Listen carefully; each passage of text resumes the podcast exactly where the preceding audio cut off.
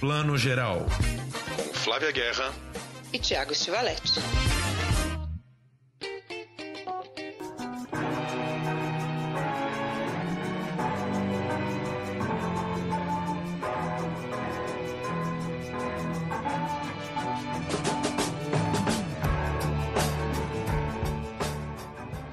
Bom dia, boa tarde, boa noite. Você que está ouvindo o Plano Geral, seu podcast de cinema e séries, e essa edição 99% de Mostra de Cinema de São Paulo. A gente não pode, né, Tiago, deixar de falar da mostra.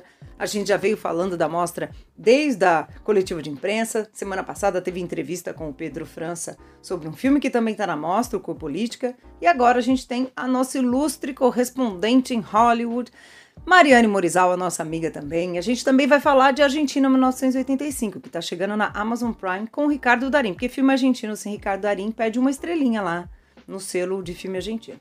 Antes de mais nada, bem-vindos, Tiago e Mari. Olá, gente, obrigada pelo convite de novo. Bem-vinda, Mari, que é a, é a convidada mais assídua do nosso podcast, já é a, talvez a quarta vez, tá, gente? Não é que a gente chama ela por falta de convidados. Tem uma fila de gente querendo participar do nosso podcast, a louca, né? Bem arrogante. Não, é predileção mesmo. A gente chama ela porque ela mereceu. É basicamente. Que, exato, porque uma das. Eu lembro de uma das edições que a gente fez com ela foi sobre Succession, por exemplo, né? Outro extremo.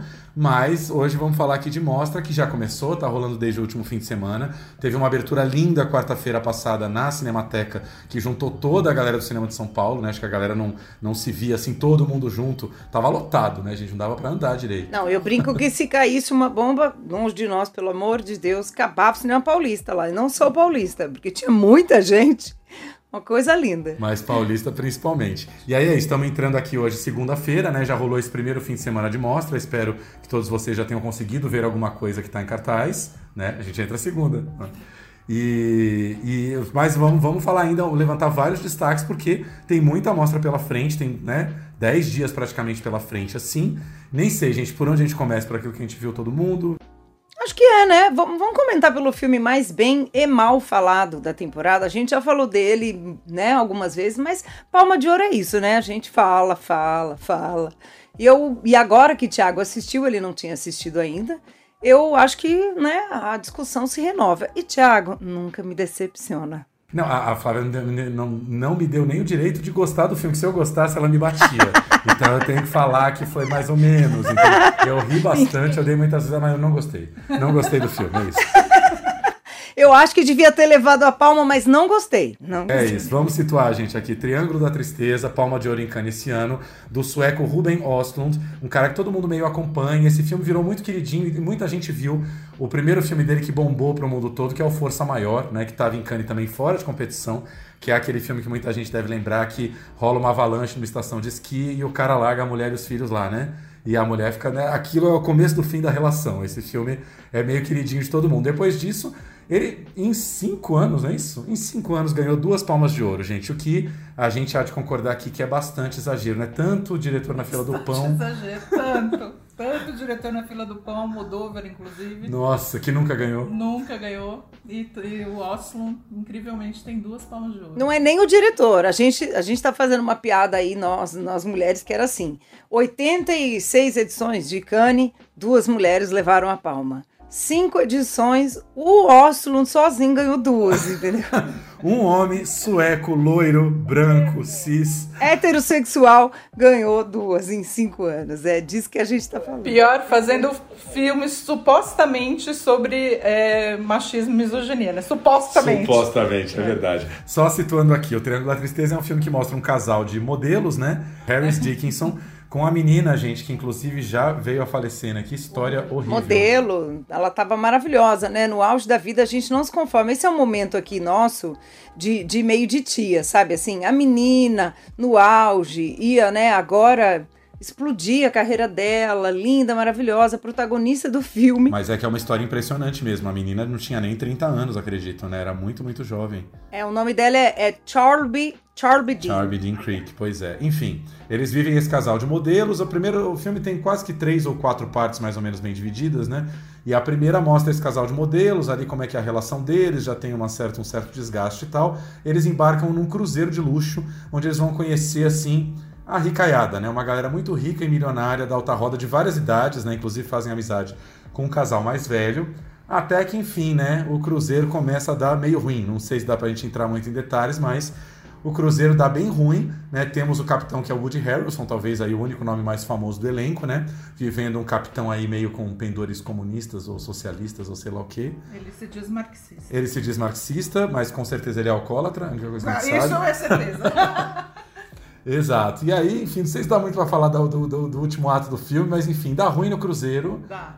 e a coisa vai virar assim uma dica, uma coisa meio a gata comeu, assim, pronto. Gata comeu é maravilhoso. Quem é noveleiro pegou spoiler, quem não, quem não é. não- Olha, essa aí é.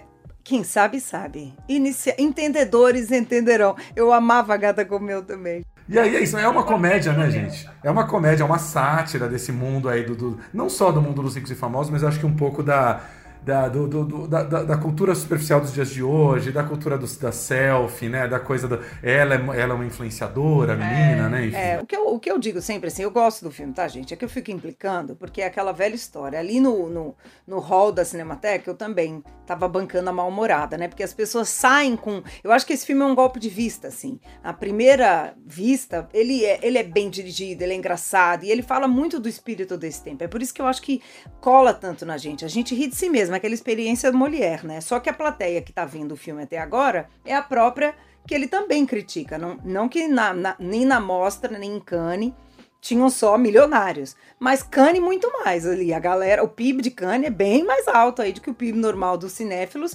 E o povo rindo muito dessa grande crítica que também é pra eles, né? Cannes é esse festival de tapete vermelho, de joalheria. Então, assim, tudo bem. Agora, o que eu acho, o que eu gosto no filme é que ele é uma sátira ao espírito do nosso tempo, né? As grandes narrativas morreram, nada explica. E eu acho ele muito, levando aqui pro ai, intelectual, ele é muito Thomas Hobbes, né? O, lobo, o homem é o lobo do homem, ninguém se salva. Quando a dinâmica de poder muda, a natureza humana também se revela, né? Não necessariamente o oprimido vai ser sempre, né? Uma pessoa que depois vai ser humanista. Ela vai trazer uma vingança, ela vai trazer né, uma, uma vingança histórica. Disso eu gosto no filme, eu só não gosto quando ele estica demais, sabe? Ele estica demais as piadas, aí me, me perde. So, is this runway casting for a grumpy brand or a smiley brand? So it's a grumpy brand, yeah? Congratulations! Show me that Balenciaga look. Suddenly I'm dressed in something way less expensive. It's H&M! Yay! Balenciaga! And H&M! Balenciaga! And H&M! You looks paid for the tickets. Not bad, huh? So what do you do? I sell shit. The success of a luxury cruise mainly depends on you. I don't want to hear anybody saying no. It's always, yes, sir, yes, ma'am. I command you, enjoy the moment. No, No? no. É, eu não gosto nada do filme. Tipo, zero gosto. Você gosta do The Square, a arte da discórdia? Não, Também não não. gosto, É. mas eu acho esse pior. Uhum. Assim, enfim, sei lá o que é pior, porque os. Nossa. os- Nossa. Pra Mari foi um trauma. E ela reviu, tá, gente? Ela, ela não gostou e ela foi ter certeza que ela não gosta e viu de novo. Masoquismo que chama. É, enfim. Eu não gosto de nada, eu fiquei, fiquei tipo, revoltada em Cannes, que ganha a palma de ouro. Aqui na mostra, revendo na abertura da mostra, só fiquei meio indiferente, assim. Falei, gente, realmente eu não gosto do filme, mas não me provoca tanto nada mais, assim. É só. Eu acho o filme raso, sabe? Tão raso quanto a cultura que ele supostamente está criticando. Sim. É, é isso. É, então, assim, é, ele fala disso, né? Da ah, superficialidade do Instagram. O filme é tão mais profundo do que um, um feed de Instagram? Acho que não, entendeu? É, tem coisas ali que ele quer fazer sátira e tudo bem, mas aí a sátira pela sátira, acho que ele estica, ele exagera, aí perde o ponto, sabe? Aí você fala, ah, mas é pra incomodar, mas é um incômodo que não incomoda, na verdade, sabe? Não é um incômodo, não incomoda ninguém, eu acho, sabe? Assim, é, e é isso, tudo bem, faz rir, mas não chega a incomodar. Não é, ele, não, ele, assim, eu colocaria ele num grupo não tô comparando, tá? Mas num grupo parecido com, tipo, Haneke, Lars von Trier, que são cineastas que não acreditam muito no ser humano. Ele, ele, né? ele é um Haneke versão Disney, quase, né? É, mas Ele é, mais isso, light. assim, só que, assim, o Haneke te incomoda de verdade. Sim. O Lars von Trier, você pode, é isso, você pode não gostar, e eu entendo quem não gosta, quem não assiste, não, não tem mais paciência pra esse cinema cínico, né, meio niilista, assim, ah, ninguém presta, nada presta, nada, entendeu? Eu entendo, o mas o Lars von Trier eu também acho que ainda incomoda de verdade. O Oslo, eu não acho que incomode ninguém, Não, entendeu? Ele não, não vai fundo em nada, né? Ele não vai fundo na natureza humana de maneira nenhuma. O único mérito que eu acho que dá pra, pra puxar um pouco é que realmente ele tem um talento pra comédia inegável. É, plateias, né? Onde você, vocês já viram duas vezes o filme. As pessoas gargalham. E é o que eu tava comentando um pouco ontem com vocês, né? Eu acho que as pessoas estão muito carentes de comédia. Isso inclui os presidentes dos júris de festivais que estão, às vezes, numa onda de vamos premiar uma comédia, um filme que, que dê alguma luz de humor, de riso num, num mundo que tá todo cagado. E aí eu, eu lembrei muito de Uma Sorte no Sexo ou Porno Acidental, que é o filme do Rado Yud que ganhou Berlim, que é infinitamente melhor, acho que vocês concordam, né? É um filme que, que tem crítica política no meio, tem uma coisa muito mais ácida, tem uma, uma, uma- um, uma- um esforço de derrubar a sociedade ali que que o Oslo não tem. Então, comédia por comédia premiada nos festivais recentes, eu também fico mais com Uma Sorte no Sexo ou Porno Ocidental, que é um filme que estava na mostra no passado e dá pra ver no streaming atualmente, né? O Oslo é aquele assim, ah, ele é comunista, mas na verdade ele é social-democrata, porque ele é sueco, sabe? Assim, tipo, é isso, né? Assim, porque lá nos Estados Unidos, acho que no Brasil não seria muito diferente. Ah, socialismo, socialismo. Não, gente, é social-democrata, né? Vamos combinar. É isso. Aqui ele seria bolsominion, é isso que você Brasil- tá dizendo? Não, não, é, é bom. Não, não, porque, né, enfim, a crítica que ele faz. Aqui no Brasil, só você defender a democracia já faz você ser comunista, né? Então, Defender pobre não pode, assim, ah, não, né, gente? a gente, Tipo, a né? gente tá nesse nível de discussão mundial, né? A Itália acabou de eleger a Meloni, que é de direita direitaça. O mundo tá difícil nesse Extrema direita, né? Vamos falar o que é. Extrema Eu direita. falei direitaça pra ser fina, entendeu? Mas é isso, extrema direita. Mas é isso, gente. É polêmico, mas assim, as pessoas estão curiosas, vão acabar vendo o filme, né? Tem que ver. Tem não, que ver. também, é, tudo bem. Triângulo da Tristeza. Ouro, é. Isso, até, até para logo no começo já entender o que é o tal do Triângulo da Tristeza, que eu também não sabia, mas já numa das primeiras cenas a gente já vai entender do que se trata, né? Deixa, deixa descobrir. Vamos falar de outras coisas aqui. É, querem cada um falar dois filmes que já viu ou que quer ver ou que tá esperando? Ou vamos falar dos latinos primeiro? Como vocês quiserem. Vamos, vamos falar de novela de novo? Gata comeu? Foi a novela Ó, se você, eu você- não puxa o assunto novela comigo, que acabou de estrear todas as flores de João Manuel Carneiro, que eu tô me segurando pra falar aqui, tá? Enfim, no streaming, primeira grande novela no streaming na Globo, que a Globo vai dividir em duas partes, com um BBB no meio para as pessoas pagarem bastante a assinatura da Globoplay, até maio, enfim. É isso que tá acontecendo. Mas enfim, até depois a gente fala de todas as flores. Globo senão- querendo sendo, Mas quebrar o enfim, até depois a gente fala de todas as A flores. Globo senão- querendo quebrar o modelo Netflix de fazer as coisas. Total. Gente, só um comentário rápido. Eu não sei o que acontece, mas tanto essa quanto Verdades Secretas 2, é, parece que assim as novelas no streaming têm que ser mais mexicanas do que na TV aberta. A novela TV aberta é fina perto da do streaming. Todas as flores têm um tom cafona. É, parece que assim, pra, pra pegar o espectador do streaming, a vilã na segunda cena já fazendo mil maldade. Parece que tem um, um- sabe? A novela tem que ser mais cafona. Tinha esperança de que a novela no streaming seria mais fina, né? Não, não está sendo. Até agora não está sendo. É, precisa ver como é que andam os doramas, né? Como é que andam essas novelonas, as, as turcas, como é que elas vão no streaming. Talvez é baseado no algoritmo, né? Porque o algoritmo é que. Bom, já saindo do assunto, o que, que a gente fala de mostra agora? Começar pelo, pelos mexicanos. Porque cada um aqui viu um, né? Eu acho. E, Isso. enfim, eu vi o Manto de Joias, que é um filme que ganhou o prêmio do júri. E eu achei muito legal, porque é, eu estava fazendo até os destaques da mostra, assim, para uma matéria para revista, para o site da revista L. E aí eu fui ver, assim, eu falei, gente, vários dos destaques da mostra são dirigidos por mulher, sem eu querer fazer recorte só por ser feminina. Porque são, entendeu? E muitas mulheres ou estreantes em longas, né? Ou segundo filme, como é o caso da Carla Simon no Alcarrás, né? Que é outro filme bacana. Mas Manto de Joias é uma, é uma diretora, de, é, Natália Lopes, é, que é o primeiro longa dela. Ela foi montadora de filmes do Carlos Reigadas, do Lisandro Alonso. Então tem um pouco aquela pegada, assim, mais atmosférica, sabe? Então ela fala de três mulheres num pequeno povoado no interior do México, claro, afetado pelo, pela guerra do nar narcotráfico. É, mas o, o principal assim, é o clima, sabe? É um terror que vai assim, que tá em cada, cada tomada, cada frame do filme, assim, cada. É, terror, terror mesmo. É, é, ele não é terror, o gênero de terror, mas é um, uma sensação de terror, sabe? De.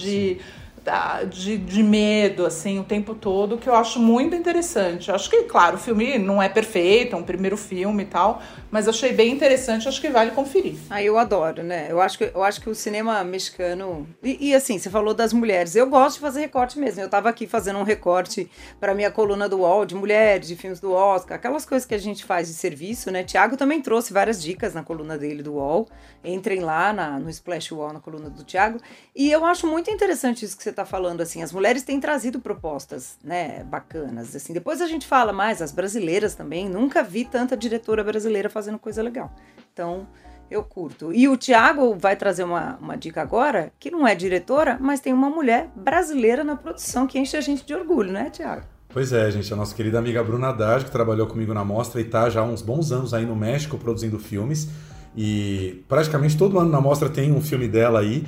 E esse ano ela está com o Doze Estações, que é um filme que estava na competição é, de cinema internacional de Sundance, levou o prêmio de melhor atriz para Teresa Sanches, que está fantástica fazendo uma, uma dona de uma fábrica de tequila local em Jalisco. Jalisco é uma cidade do México, né, conhecida aí pela sua produção uh, de tequila, e ela está tentando manter a sua fábrica uh, diante do, do, domínio estrangeiro. Né? As grandes corporações estrangeiras estão comprando todas as fábricas. Então tem um pouco aquela história ali, parece uma coisa meio Chekhov, né? Uma, uma, uma, uma mulher ali tentando manter o seu pequeno mundo que está que tá desaparecendo de alguma maneira. E Só que aí o filme tem pequenas coisas, sabe? Uma fotografia espetacular, só que a, a personagem da Teresa Sanchez, a Maria Garcia, ela, ela, ela é uma mulher assim que a gente entende de cara que é uma mulher assim muito masculina, ela, ela é uma pessoa dura, que vive sozinha tal. De cara ela conhece uma mulher por quem ela se encanta e ela decide contratar essa mulher, apesar de não ter mais condições de contratar ninguém. Ela fala: Você está precisando de trabalho? Vem trabalhar comigo. E essa mulher vira, tipo, meio a pessoa de confiança dela dentro da, da, da fábrica e tal. Só que o filme não envereda por essa coisa é, afetiva, sexual. Não é um filme sobre a paixão dela por outra mulher. É um filme sobre esse mundo que está desaparecendo e essa mulher muito dura, de um olhar muito duro, uh, mas com uma grande sensibilidade, querendo um pouco manter a sua vida, assim. E tem uma fotografia linda. Vamos ouvir um pouquinho a Bruna, ela contou um pouquinho sobre a produção do filme. O Juan Pablo, o diretor, ele é filho e neto de tequileiros. O avô dele é Dom Julio, que é do tequila Dom Julio, que é acho que o, principal, o principal tequila do México, que foi vendido para uma multinacional da, na década de 90 com um tratado de, livre comércio. E aí os filhos de Dom Julio, que são tequileiros, o pai dele e a mãe dele, que também era filho de tequileiro, eles falaram: vamos fazer uma outra fábrica, a gente vai bombar, vamos arrasar, vai ser incrível. E aí, cara, o que que rola? Que com um tratado de livre comércio, então todas as multinacionais e todo o o mercado meio que mexicano mesmo vai acabando, assim. Hoje existem, acho que são duas grandes fábricas mexicanas de tequila, todo o resto são fábricas multinacionais. Vou, vou, investigar esse dado bem, mas assim, é realmente uma coisa irrisória. É das grandes marcas, eu acho que só é erradura. E então é, essa história é muito baseada nesse, nesse, lugar. Inclusive, a fábrica onde a gente filmou é a fábrica do, dos pais dele, e a gente nunca sabia se a gente ia conseguir filmar a, o processo de moler essas coisas, é, de fazer o tequila, porque a gente não sabia se eles iam conseguir comprar, porque o agave está realmente escasso e caríssimo.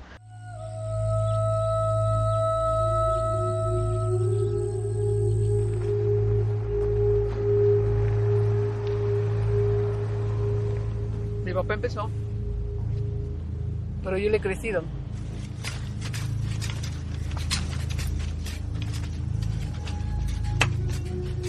No, ni sombra de esto.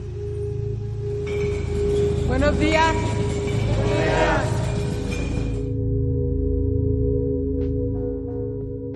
Esse filme ele é dirigido pelo pelo Juan Pablo González, né? E eu acho, acho que é super cinematográfico, assim, a gente sempre fala, né, Tiago, que ah, é filme de mostra, né, as pessoas já pensam naquele cinema iraniano, né, que tem uma pegada muito com cara de, de cinema autoral e tal, e esse eu acho que ele é autoral, mas ele super se comunica com o público em geral, né. Sim, sim. E como a Bruna falou, é, o Juan Pablo ele é neto de tequileiros locais, ou seja, é uma história meio da família dele. Ele viu essa fábrica da família dele desaparecer e falir, enfim, né? Ele hoje ele vive ele vive em, em outra, em outra realidade, mas ele, ele, ele vem dessa família, ou seja, ele não é, a, a, personagem da Maria não é inspirada em ninguém direto da família dele, mas muito em cima da realidade dele. Adoro. E você falou tanto da Teresa Sanches, né? Ela, que, ela foi premiada né, em Sundance, né? E eu acho que super merecido. E é isso. Os filmes de Sundance são exatamente assim, né? Tem uma pegada autoral, mas super se comunica com o público em geral. E os filmes que a gente está falando aqui, gente, eles têm sessão ainda nessa segunda semana da mostra. Então, o, o 12 Estações tem sessão dia 24 e dia 26. Então, fica de olho, porque ainda dá tempo. Quem estiver em São Paulo, corre para assistir. Sempre lá no site da Mostra, www.mostra.org, ou baixando o aplicativo da Mostra, né? É só buscar nos, nos, Como é que chama? Lá as lojas de aplicativo da vida, o velho, não sabe nem. É Google. Apple Play e Google Apple Play. Apple Play né? e Google Play, é isso, Google Play. Vai na loja do celular e baixa o aplicativo. Vai na loja do shopping. É, busca 46 mostra ou 46 a mostra. Não busca só mostra que vem muita coisa, mas 40, 46 mostra aparece, né? Flavinha, sua dica latina. Eu tenho uma dica de um filme, olha que bacana, que além dele estar tá sendo exibido nos cinemas, tem sessão no, no dia 25, ele também vai entrar a partir do dia 24 no Sesc Digital. Então dá para assistir online. O diretor está em São Paulo também e é um, um, um, retrato muito interessante da juventude mexicana. O diretor se chama é o Sebastião Molina e é muito pessoal. O filme competiu no ITFA, né, que é o Festival de Documentários de Amsterdã, que é como se fosse a Cannes, né, o Festival de Cannes dos documentários, é o mais importante do mundo. E ele conta a história de Santa Lucia, que é uma cidade mexicana que era calma, tranquila e de repente assim começou a sofrer muito com violência, com essa questão do tráfico, das gangues, né? Isso é muito sério também no México. E uma realidade que me lembra muito do Brasil, infelizmente, que são essa juventude, esses jovens, né, sem muita perspectiva, sem educação, a cidade não tem muito para onde ir. Na capital, eles também não encontram muita perspectiva, a violência da capital é ainda maior. Então o tráfico vai ocupando, né? O crime ocupa esses espaços. E o diretor, ele filma a própria família dele. É o primo dele, dois primos dele, mais jovens, o Israel e o Omar, que vão contando, né? As lembranças deles, é, o envolvimento de gente ali que era amigo de infância, ou com o exército, né? Ou vai trabalhar né, do lado do exército, das Forças Armadas, ou vai para o crime.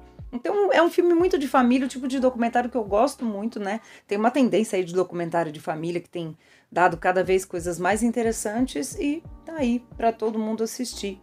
Sebastião Molina, que está em São Paulo, como eu falei, exibindo aí seu filme para mostra e já já entrando na plataforma. Aliás, o Thiago falou, né, o mostra.org, também você acha na plataforma da mostra o link para você cair ou no Sesc Digital ou na Specine Play. Tem vários filmes, né, Thiago, de graça para o Brasil inteiro poder assistir. É isso, são 15 filmes bem variados nas duas plataformas. É, as datas variam um pouquinho, mas assim, a boa, maior, maior parte deles está ali bonitinho até dia 2. Aí tem aquela coisa meio de cota, né, às vezes 300 ou 400 acessos para cada filme, às vezes mais, 800 acessos, mas em geral não se bate essa cota, né? Dificilmente você chega lá e o filme está esgotado, enfim, mais fácil acontecer na sala. E aí, vamos falar um pouquinho de outros destaques, ou tipo, saindo um pouco de. Tem outras coisas latinas, né? Muito bacanas. Eu hoje acabei de ver o La Jauria, que é um filme colombiano, bem bacana também, que foi meio grande vencedor da Semana da Crítica, em Cannes, que é uma história de meninos menores infratores num instituto correcional no meio da mata colombiana. Então, é um filme todo passado no meio do mato, muito verde, aquela realidade pesadíssima, né? Alguma coisa meio lembra Pichote ali, sabe? Os meninos muito violentados, muito maltratados, mas também um filme muito, muito interessante. E, em geral, filmes latinos, como a gente viu aqui, né? Realidades duras, né? Difícil a gente a gente falar de coisa leve. Difícil fugir, né? Mas é isso que é interessante, né? Porque o cinema latino, a gente às vezes brasileiro acha que não tem nada a ver com a América Latina, a gente fala português, não... e quando a gente vai ver, tem tanta coisa em comum, né? Vou só deixar uma nota aqui, gente. E hoje, hoje sexta-feira, quando a gente está gravando, mas já dá para ver online, A Netflix soltou um teaser da série 100 Anos de Solidão, que eles estão filmando. Finalmente, né? Essa grande história do, do colombiano Gabriel Garcia Marques. Você trouxe um filme colombiano, você falou de toda a vegetação e tal. Eu tô aqui com água na boca para assistir essa série já, já tô ansiosa. Então, só uma notinha. Tem Rodrigo Garcia no meio, né? Tem, ele é produtor. Os dois filhos do Garcia Marques são produtores, né? E a gente tá. Eu tô. Eu quero ver, né? Como é que vai ser. São duas temporadas a priori, né? São 20 episódios, que é tanta coisa, né? Essa saga aí dos Buendia. Vamos ver como é que como é que se desenha, mas já já tá na Netflix. Gente, hashtag tenho medo. Pode sair muito, muito bacana, como pode não sair. né? Exatamente. Esperar. Mas, enfim, é melhor do que um sueco. dirigindo. Faz 40 anos, né, que o, que o Garcia Marques ganhou o Nobel. Pois Então, é.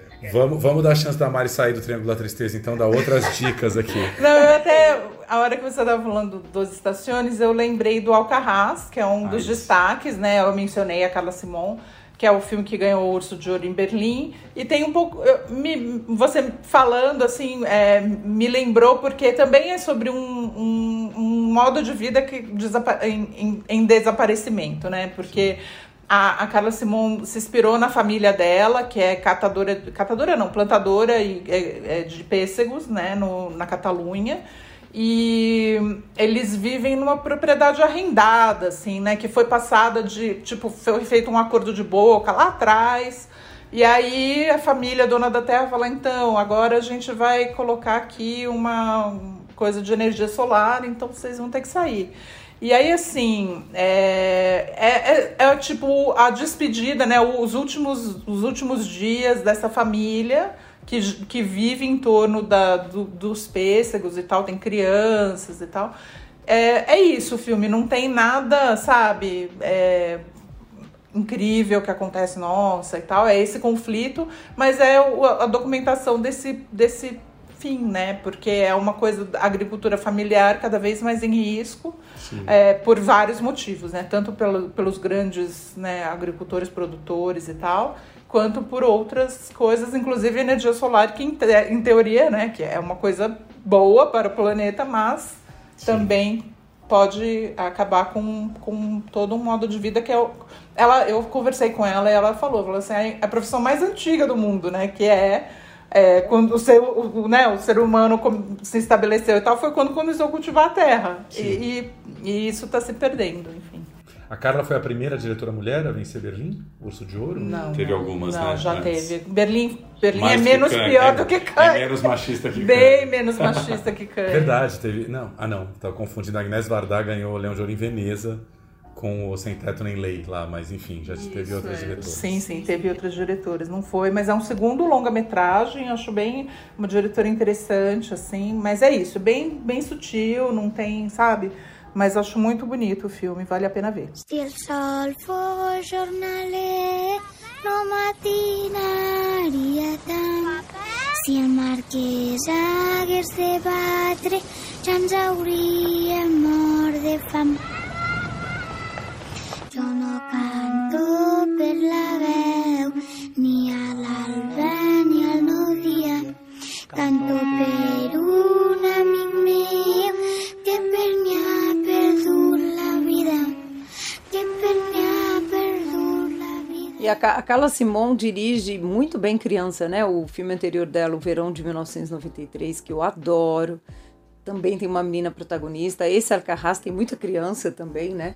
Ela dirige esse ambiente doméstico, assim. Eu gosto de filmes assim, como você tá falando. Ah, não é, não acontece tanta coisa e tal, mas acontece muita coisa, né? ne- Nessa vida doméstica, assim. Eu adoro ela, eu acho. É, claro, tem os conflitos familiares, porque um lado da família quer uma coisa, outro lado quer outra, mas assim, não é assim, nossa, acontece um monte de coisa, Sim, entendeu? sim. Não, não é. Total. O Alcarrás tem sessão no dia 25 e no dia 31. Então dá para se programar. Gente, tô adorando a Flávia. Hoje pegou ali o serviço na mão e tá dando os dias e horários todos aqui. Que orgulho, meu Deus. Eu tava pesquisando. A pessoa tem que, né? Alguma coisa tem que organizar na vida. É isso. Eu vou dar uma dica rápida. É muito filme, né, gente? Assim, escolher um pra falar. Vou falar rapidinho de um que eu ainda, ainda não vi, mas que eu tô louco pra ver, que é um diretor muito querido da mostra, que em geral só passa na mostra. Os filmes dele, infelizmente, já não estreiam mais, já não são lançados em circuito comercial e muito menos chegam no streaming, que é o Alexander Sokurov, um diretor russo fantástico, que já está com 71 anos, muito conhecido, né? Acho que o filme mais famoso dele é o Arca Russa, que é um filme de 2002, em que ele fez um plano sequência maravilhoso dentro do Museu Hermitage em São Petersburgo, contando a história da Rússia, e dentro desse plano sequência sem cortes, é, vai passando pela história da Rússia, vai viajando pelo tempo. Mas enfim, é um cara que tem filme é, sobre Hitler, né? O Moloch também foi um filme famoso da mostra. Tem filme sobre o imperador Hirohito, sobre o Stalin, sobre o Lenin. Ele é um cara que se debruça sobre grandes figuras históricas, mas nunca para fazer o, a biopic tradicional, né? É sempre um grande delírio em torno dessas histórias. O Moloch é um filme sensacional passado no bunker do Hitler, nos últimos momentos dele, ele imagina o que foram aqueles últimos dias de delírio nazista antes do, do, do, né, do final do Hitler, enfim. E aí ele volta com um filme chamado Conto de Fadas, que é um filme, enfim, que o Jonas, filho da Renata, me falou, que me indicou que é um filme que de alguma maneira ele trata um pouco sobre fake news ou sobre uma certa fabulação que existe no nosso mundo hoje que vai para o lado ruim, mas é de novo ele juntando umas personalidades meio malucas, assim, personalidades históricas, numa conversa que ele imagina. Então ali tem Hitler, tem uh, Churchill, tem Stalin, tem Jesus Cristo. Então todos ali no mesmo ambiente, convivendo ao mesmo tempo, meio numa bruma, numa coisa ali. E é um grande diálogo inventado, um delírio é, entre esses grandes personagens históricos, enfim. É, Sokurov é um cara que. Não lembro se teve algum filme dele assim que eu não. Até teve aquele último Francofonia, que é um filme dele do Louvre. Não gosto muito, mas em geral, assim, ele russão mesmo ali, né? Fazendo seu cinema russo. Eu acho ele um cara muito poderoso. E é isso, né? É um cara que, assim, não lança no cinema e sabe, sei lá, quando você vai ver num streaming. Você acaba tendo que caçar na internet algum momento que um filme desses cai, né? É um filme que estava em Locarno desse ano, ou seja, é, grande chance para ver na mostra. Enfim, vai passar aí é, quatro sessões, pelo menos, dias 26, 27, 31 e no dia 2 de novembro no Cinesesc, o último dia da mostra. Esse é o filme da segunda semana, né? Ah, eu amo o Sukurov. Não tem nada dele que eu não tenha gostado. Até o Francofonia, que não é também realmente o seu melhor. Lembro vagamente do Taurus, né? De, do Hirohito mesmo, o Sol. Maravilhoso. Maravilhoso. É Hirohito, né? Não tô confundindo é os imperador, tá bom. Porque ontem a gente estava aqui conversando, já confundi. É, a Flávia não estava. A gente saiu da sessão do filme japonês, que não falamos dele ainda. E aí eu falei assim, pô, mais uma história sobre meio, né? Eutanásia, a pessoa que vai morrer tem que morrer, né? O governo decide que você tem que morrer aos 75 anos. Eu falei, puxa, lembra muito Dersuzalá. E a Mari me olhando com uma cara Dersuzalá, do Kurosawa, mas não, não, tem nada a ver essa história. Eu, não, Dersuzalá. Depois eu fui lembrar que eu estava falando do A Balada de Narayama, do Imamura, entendeu? A Balada de Narayama é que eles pegam e levam um velhinho pro alto da, da, da montanha lá, pro velhinho morrer em paz, né? E eu falando Dersuzalá o tempo todo. Japonês, né, né gente? Esse cinema japonês é isso. Cinema japonês com o espectador esclerosado, né? Isso quer dizer, né? Essa junção maravilhosa. Flavinho, uma dica sua. Ah, eu, vou, eu vou trazer aqui, não amo, concordo com, com quem gosta, Quer dizer, não concordo, mas entendo, mas não amo. Mas eu acho que é sempre interessante de ver, ainda mais que tem produtor brasileiro envolvido, que é o Rodrigo Teixeira, que é o Armageddon Time, né? O filme que abriu o Festival de Cannes esse ano, né? Tem o que ganha e tem o que abre. Em geral, o que abre, a gente sempre sabe que né, não é, nossa, uma obra-prima, né? Mas tem qualidades aí. Eu acho, eu, eu gosto do elenco, Annie Hathaway diferente, né? Tem o Anthony Hopkins também fazendo o avô do menino. E é um rito de passagem, né? O próprio diretor diz que tem muito da vida dele, né, Mari? Muito da infância dele ali em Nova York, uma família judia. Então eu deixo a dica aí porque eu sei que tem muita gente que está curioso, né? Então. Vamos falar um pouquinho do James Gray rapidinho. Ele é um cara americano, né? Cinema autoral americano de Nova York, né? Que estourou foi meio final dos anos 90 ou começo dos 2000, 90 ainda, né? Com Little Odessa, né, com os filmes assim muito muito interessantes de começo de carreira. Depois ele tem os filmes mais recentes aí como o Amantes, né, Two Lovers, com a Gwyneth Paltrow e Joaquim Phoenix, que é um filme dele que eu adoro, talvez meu preferido. E um recente também já produzido pelo Rodrigo Teixeira é o Ad Astra, né, uma ficção científica com o Brad Pitt, que eu gosto médio, assim, acho um filme muito de planos lindos, bem dirigido, mas, mas muito frio, assim, acho que é um filme que falta uma, uma, é, uma pulsação. É, eu concordo. Eu gosto da, da Cidade Perdida, não, cidade... não vi, é Lost é, Z, né? Lost é, City of Z. É, eu gosto daquele filme. E esse, o Armageddon Time, é muito baseado numa história que ele viveu, né? De ser um uhum. garoto judeu e aí ele, ele muda de escola, vai para uma escola mais, enfim, é, é, multicultural, digamos, e fica amigo de um garoto negro que tem uma situação de vida mais complicada. Uhum. Eu entendo, eu acho que tem muita gente que vê problema nessa relação, né? Mas enfim, é baseado também, pelo menos nas memórias dele, é meio é meio um pedido de desculpas dele, vai, é, digamos. E, e tem momentos bonitos, né? O Gray é um diretor muito elegante, assim, acho bonito, sabe? Eu, eu acho que tem momentos mais emotivos do que o Ad Ad Astra, que curiosamente era uma história sobre um pai, né? Também acho que tem, tinha a ver com ele e tal, mas era, um, era frio mesmo, concordo. E, enfim, até, eu até gosto da Anne Hathaway. Gente, ela não é uma atriz, não é isso, mas enfim, é, enfim, ela é chata. Mas. Eu ouvi dizer que o próximo filme dela é com o Ruben Ostlund. Ah, faz todo sentido. Não sei como eles vão se dar, mas faz sentido. É, e tem o Jeremy Strong, né, do Sim. Succession, como pai é, do menino, enfim. É, eu, eu gosto de algumas coisas. Também não amo, não, o filme, mas eu gosto de algumas coisas, enfim. Eu também. Eu gosto muito de- de- do Jeremy Strong, né? E, e gosto do elenco. Eu, acho que o James Gray é um bom diretor, né? Ele forma elencos interessantes. Eu acho que eu sou a única que adoro o Ad Astra. Eu amo o Ad Astra. Talvez por ele ser frio, essa coisa obser- de filosófica no espaço, né? Aquele vazio, aquele tempo suspenso. Eu gosto muito disso. Não acho que o filme super conduz mesmo a trama e tal, né? Mas eu curto tanto esse vazio que o filme provoca. Eu, eu gostei mais do- da experiência, assim, do que da história, né? Esse é completamente diferente. Tem vazio nenhum. A família fala o tempo inteiro, né? Então é outro, é outra pegada.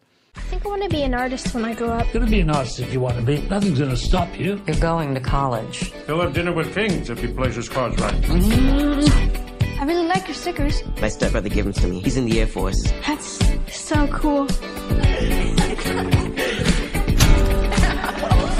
How dare you! I'm a menace to you! But you're not to associate with him again. What do you mean? Why? I think you know what I mean. My parents are sending me to my brother's school. That's heavy. In this institution, you can be anything you want to be. It won't be because of a handout. It'll be because you earned your way there. Someone's bugging you. What is it? Sometimes kids say bad words about the black kids. Who's that? Somebody from my old school. Did they ever come to your house? What do you do when that happens? Obviously nothing, of course.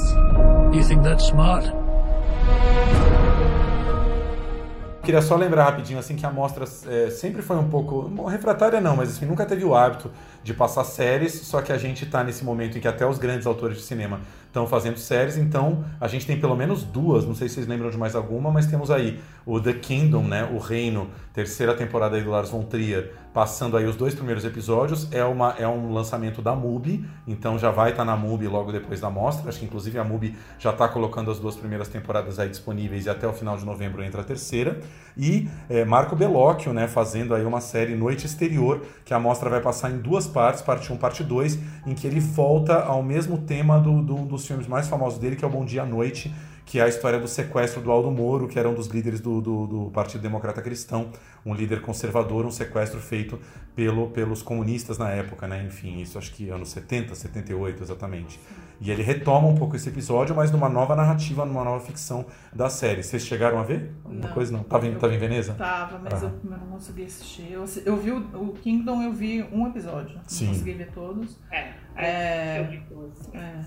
Pelo que eu saiba é isso. O Lars von Trier temos garantidos para ver no MUBI, mas Sim. Bellocchio é bom ver na mostra. É, Bellocchio. Mas podia, né? O MUBI comprar, o Belas Artes Alacate, Imovision, que tem comprado, né? Imovision, Reserva Imovision Online, tem comprado algumas séries também, principalmente as francesas.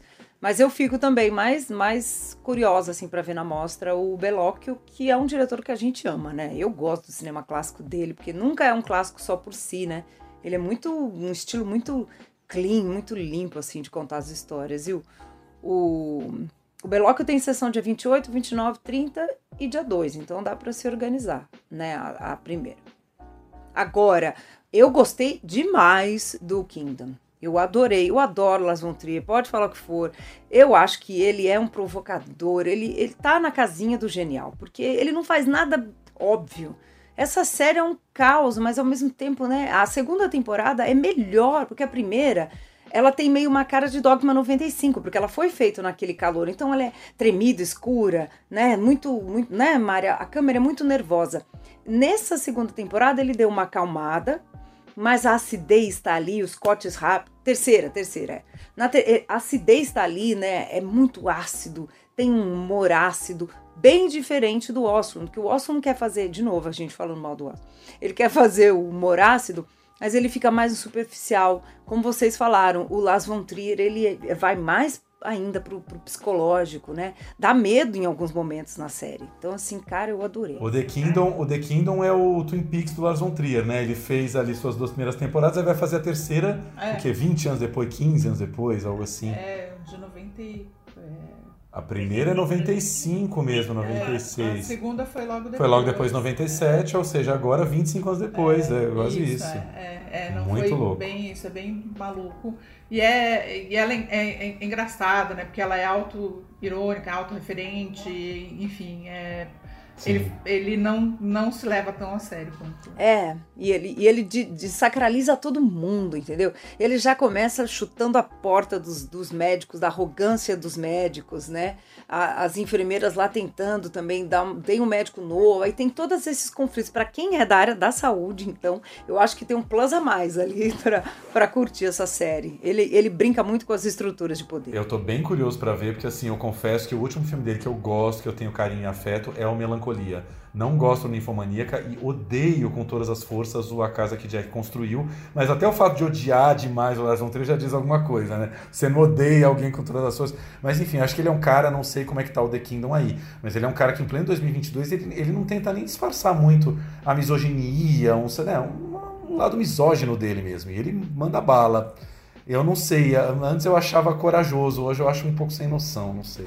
O, o, Lars não é nem misógino, ele é, como é que chama, já quem não gosta de ser humano, ponto? Não gosta de interagir? É... É misantropo, mas. Ele é, é misantropo, ele não é nem. Ele é, é ele é. Nossa, ele não gosta de ninguém. A misoginia é pior, porque eu acho que tem uma coisa com a mulher ali muito mal resolvida, que passava lindo nos anos 90, nos anos 2000 ah, ok, sim, e é. agora é complicado. Ele tem mamichos sérios, né? Aquela sim. declaração infeliz dele até vem disso, na verdade. Do Hitler? Sim. É, vem a Mari, disso. É. A Mari falou mami issues, tá, gente? Questões de mãe, que pareceu assim, ele tem mamichos. Falei, o que, que, é mamichos? Os mamichos dele são uma questão muito séria. Ele tem três mamichos, gente. Então, assim, o que, que ela falou? Mamicho? Mamichos, entendi. Adoro. Freud explica. A nossa amiga Luciana Pareja, ela tem uma interpretação do Lars que eu acho muito boa, assim, que o Lars, ele esfrega na nossa cara, sem metáfora, sem sutileza, o quanto a gente é misógino, na verdade, e machista. Mas eu também tendo a gostar mais quando é mais sutil, tipo Dogville que ele visualmente é mais sutil, ele é mais inteligente, ele é mais esperto, aquele xadrez todo, do que quando é mais literal. O caso que Jack construiu não dá, gente. É, é, um, é muito literal na sua cara. Não dá. É isso entendeu? mesmo. O Dogville é. tem, tem, tem uma misoginia dos personagens, da história, mas a direção é outra coisa. Agora, o caso que Jack construiu é para você ter um gozo ali com os assassinatos junto com o psicopata. Além de tudo, não acho nada muito inovador, né? É um negócio que você vê até em série, enfim. Meu Deus, lugar. aquela série, todo mundo pergunta, né? Tá, esse filme, quer dizer, você gostou? Olha, eu, eu não precisava ter visto esse filme. Eu podia passar a minha vida sem. Mas eu entendo o que ele tá falando. Ao mesmo tempo, eu não ia deixar de ver porque é um Las von Trier. Então é uma relação muito complicada com esse filme. Só que para mim é muito demais. Assim, eu, fechei, eu fechei mesmo o olho várias vezes. Eu não aguentei mesmo sabendo que era ficção.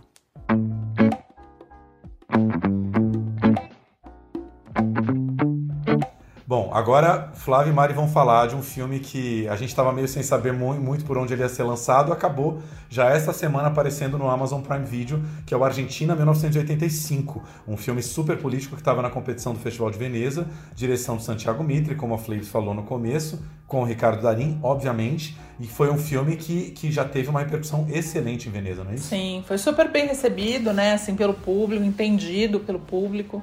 É, ganhou o prêmio da FIPRESS, né, da Federação Internacional de Críticos de Cinema. E, assim, é um filme clássico, né, Flavis? Ele não tem nada de inovador, é, é um filme de tribunal, né, majoritariamente, mas bem escrito, bem assim, tem personagens. Bom, para quem não sabe, né, só, só o filme é sobre um julgamento real, no julgamento, chamado Julgamento das Juntas, que aconteceu em 1985, ou seja, pouco mais de um ano depois do fim da ditadura militar argentina.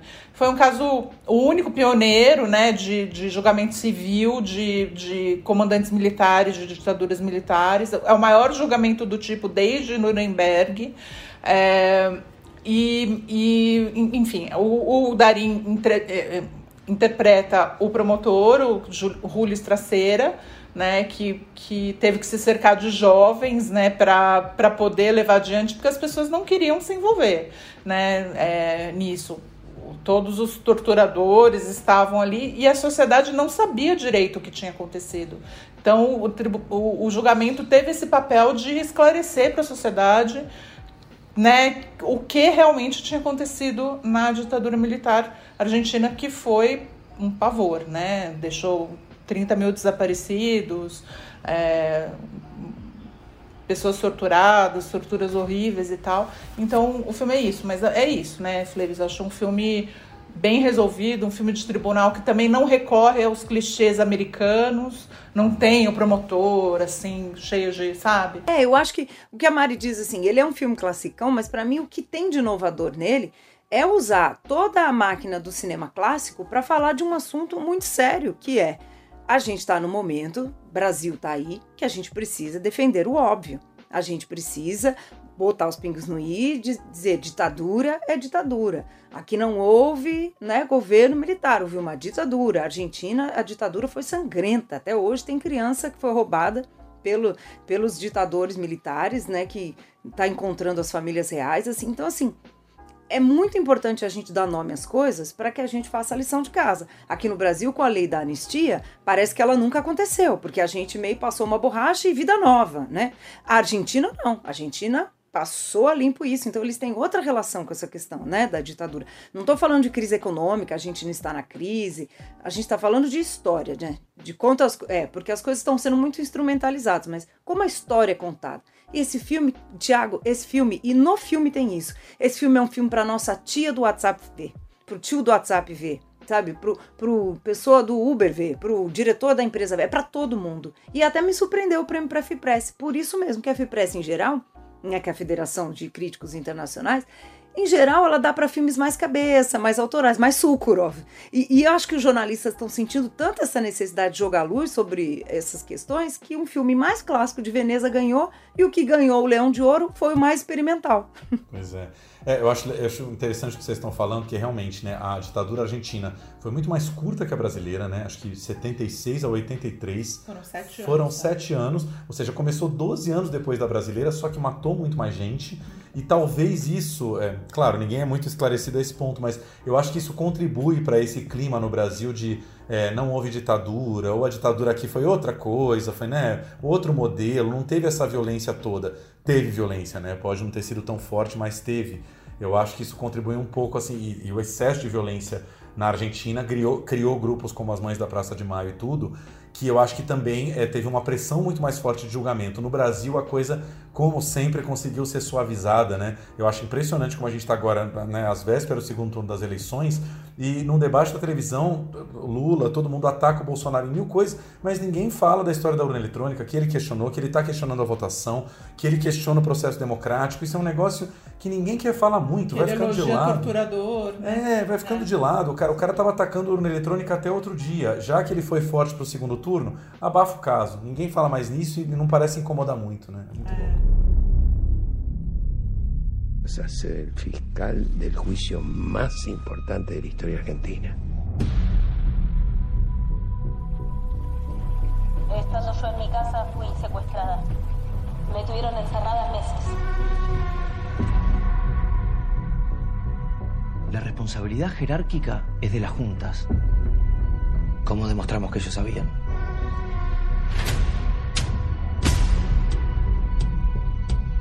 Esta es nuestra oportunidad. Cuídate, Julio. Cuídate. Vas a meter preso a Videla. A todos los responsables. Lo único que te digo es que hay poco tiempo.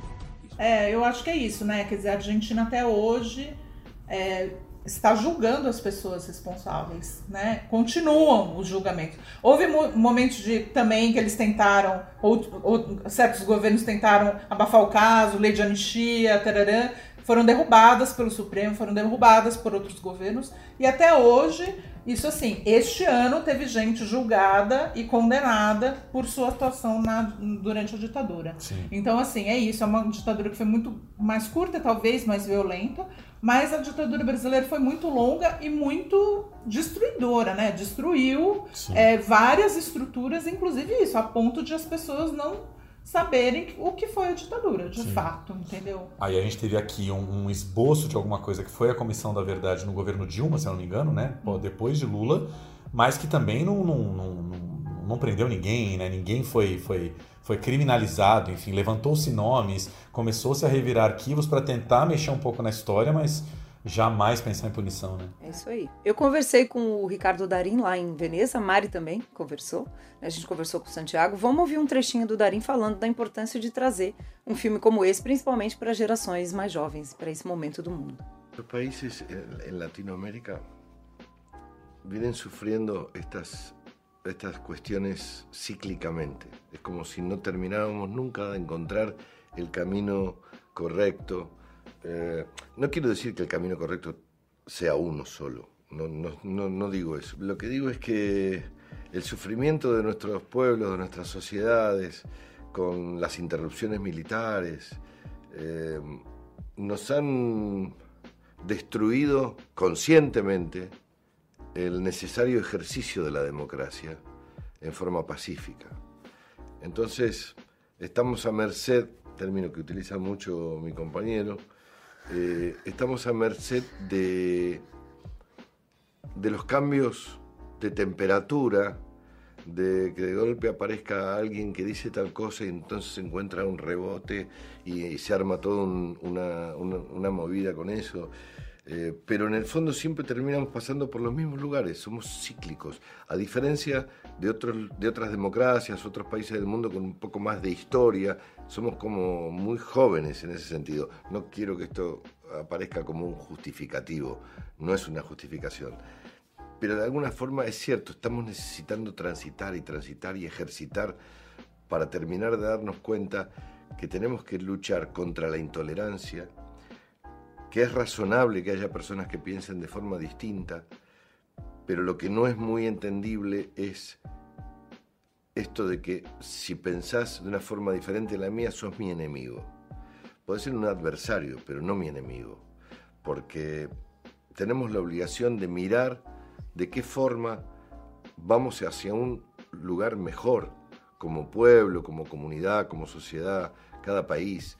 Eh, ¿Vos te imaginás lo que sería Latinoamérica si nuestros pueblos y nuestros países se pusieran un poco más de acuerdo? ¿Vos ¿Tenés idea de la potencia que tenía Latinoamérica con la riqueza, la riqueza que tenemos bajo el suelo, con el talento desparramado de la cantidad de gente maravillosa, con el corazón abierto, con nuestras músicas, con nuestras lo que sería Latinoamérica, estaría todo el mundo estaría mirando hacia Latinoamérica. Sin embargo, nosotros seguimos con unas mezquindades eh, individualistas y a ver quién tiene razón acá y quién tiene razón allá. Tenemos que aprender, tenemos que aprender mucho. ¿De qué tenés miedo, Julio? De todo. De que todo esto es una trampa. De que les pase algo a ustedes. Se metieron en nuestra casa y tengo audiencia en una hora. Policía, abre la puerta. Lo único que quiero saber, señor presidente, es si mi hija está viva o muerta. Lentamente, como para que no nos diéramos cuenta, una máquina de horror fue desatando su iniquidad sobre los desprevenidos y los inocentes.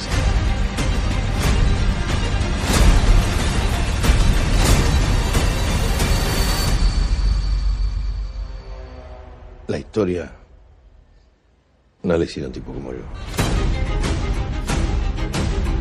Esse foi Ricardo Darim, a gente é fã dele por muitas coisas, inclusive por essa postura sempre tão interessante latino-americana, crítica. E o filho do Darim também faz cinema, né, gente? O Tino Darim é um dos produtores do filme, tava todo mundo lá em Veneza. Esse foi um dos filmes mais festejados, que mais emocionaram, assim, todo mundo, não só latino-americanos. Eu acho que merecia até mais prêmios na competição oficial, mas que ele chegue aí lindão no Oscar, que é isso aí que eu quero ver. Marte 1 e Argentina, a América Latina no Oscar. Difícil, né? Porque tem que ter as três, as duas, três vagas nórdicas da Suécia, da Noruega e da Dinamarca, mais o Ruben Ostlund. Não, que é o belga, mais o... Não, Ostlund já é sueco, né? Tá bom. É, não, o Ostlund já tá nessas vagas, calma. Né? Mas tem um belga, né? Com certeza, eu acho. Close, acho muito difícil ficar fora, né? Mas o Ostlund concorre pela Suécia, mesmo o filme não sendo falado em sueco? Não sei ah, não, não, é. Não concorre. É. Não, não concorre. Ai, que bom, graças. Mas ele não é filme estrangeiro não, de alguma maneira? Não.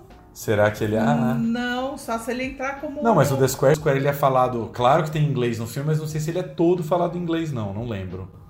É, também não. É, é um filme memorável, né, gente? Tirando aquela cena do, do jantar. Sim. Não, não lembro é. de nada do é filme. Isso, eu só lembro que eu não gostei. Foi, eu lembro que o Osmond já estava numa mega expectativa pro Força Maior ser indicado ao filme estrangeiro não foi, que eu lembro que ele postou um vídeo dele, sempre comédia, dele esperando os nomes saindo e, se, e mordendo o papel e não sei o que, e no fim não entra o filme, ele ficou arrasado. E aí o, o The Square finalmente foi. Enfim. É verdade. Gente, vocês podem ver que assim, Ruben Ostlund é polêmico, mas ele foi, ele foi do começo ao fim do papo, o fantasma de Ruben Ostlund estava presente. Exato. ah, não, o candidato desse ano da Suécia é o Boy from Heaven, que está Ah, olha só que tá na Por mostra. acaso é falado em árabe. Pelo diretor de origem egípcia, adoro. E olha, a gente vai ver aí, talvez esse, porque ganhou o roteiro em Cannes, né? Holy Spider pelo, pelo Irã, o Decision to Leave, né, da Coreia do Sul. Olha só, Park Chan-wook. Tava em Cannes Coreia, também. né? Agora tem sua vaga cativa. É isso, gente. Entre Coreia, Nórdico e não sei o quê, acho difícil sonhar com duas vagas para Latinoamérica. Muito difícil. É, infelizmente. Mas a gente torce pelos dois. Mas eu tô Team Argentina se o Martin não estiver lá. É isso aí. Mari, muito obrigado pelo papo. Quando a gente olha, já passa uma hora. Falar de cinema, né? Parece 20 minutos, já foi uma hora. Semana que vem a gente ainda dá algumas dicas de reta final de mostra, apesar que já falamos de muitos filmes que estão na reta final, mas sempre tem mais uma, alguma coisinha pra gente comentar, porque na outra segunda-feira a gente ainda vai ter. É, pouquinho ali, a gente tem três é, dias finais de mostra, mas tem o feriado, que é 2 de novembro, né? Que em geral os cinemas lotam porque tá todo mundo de feriado. Mas tem a repescagem do Sesc já programada, então o Cine Sesc tem uma repescagenzinha pelo menos até domingo e espero que passem grandes destaques pra gente poder ver, não é isso? É isso aí. Vamos curtir muita mostra para vocês. Quem não está em São Paulo, aproveite a programação online e aproveite o Argentina e depois conta aqui pra gente. Obrigada, Mari. Obrigada a todo mundo. Obrigada, gente, pelo convite de novo. Obrigada, ouvintes do podcast. É isso aí. um beijo. Um beijo até semana que vem com mais mostra e mais filmes e mais dicas do streaming. Um beijo.